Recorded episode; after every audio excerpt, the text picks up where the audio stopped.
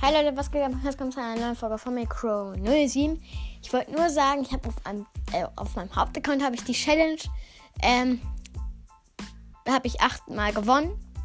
Das waren halt die ersten voll Fails. Ich habe mir halt alles gekauft halt für die Verlängerung, ähm, weil ich halt erstmal schön am Anfang die mega Lost Mates hatte, die sich null bewegt haben und wenn, dann sind sie nur ins Gift gerannt.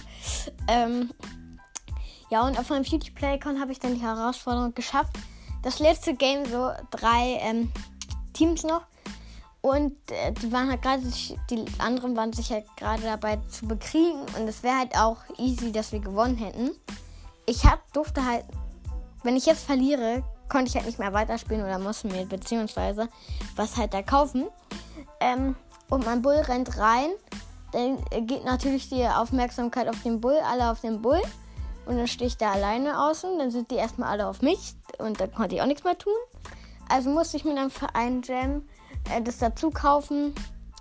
Und habe dann aber das Game gewonnen, dass ich die dazu gekauften eigentlich halt als Niederlage nicht mehr brauchte.